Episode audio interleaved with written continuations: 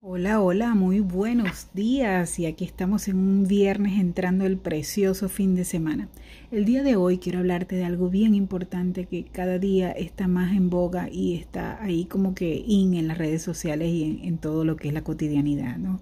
Y es el hablar un poco sobre eliminar de nuestra alimentación todo aquello que es tóxico y podemos decir el gluten, la y un montón de preservantes que actualmente tienen mucho los alimentos. ¿Y qué tal si eso lo llevamos o lo enfocamos desde el punto de vista emocional, donde nosotros también podemos eliminar todo eso tóxico que nos hace daño a nivel emocional? Porque tenemos que enfocarnos como un ser no solamente físico, y, lo que consumimos no solamente nos va a nutrir a nivel de nuestro organismo, sino también a nivel de nuestras emociones, de nuestras percepciones, con qué personas hablamos, con quiénes nos comunicamos, qué cosas escuchamos, qué programas oímos, qué leemos. Todo eso tenemos que tener eh, bien en cuenta y ser bien detallistas y llenarnos de cosas más bien que sean positivas, productivas, que nos enfaticen el cómo podemos cambiar y hacer nosotros mismos nuestra plantilla como de, de, cambios de hábitos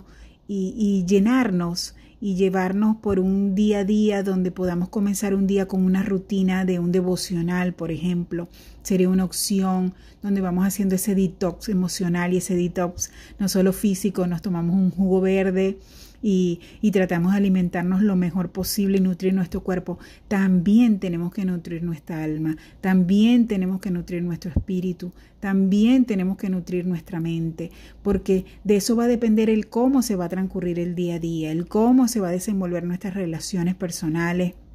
con nosotros mismos, intrapersonales y las interpersonales con otros. Eh, es maravilloso poder ser eh, consciente y tomar esa, ese razonamiento lógico y a veces hasta ni muy lógico, sino más bien que nos haga sentido del bienestar que tenemos que tener en nuestro día a día. Yo te invito a que reflexiones qué tanto puedes quitar de tu vida, no solo a nivel de alimentación, sino a nivel de nutrirte mentalmente y de emociones, de toxicidad de tu cuerpo, de tu mente, de tu espíritu, y tratar de llenar esos espacios con cosas maravillosas que todos los días puedes aprender y que todos los días puedes tomar conciencia. Yo te deseo un feliz fin de semana y que recuerdes que tú eres insoportablemente imparable.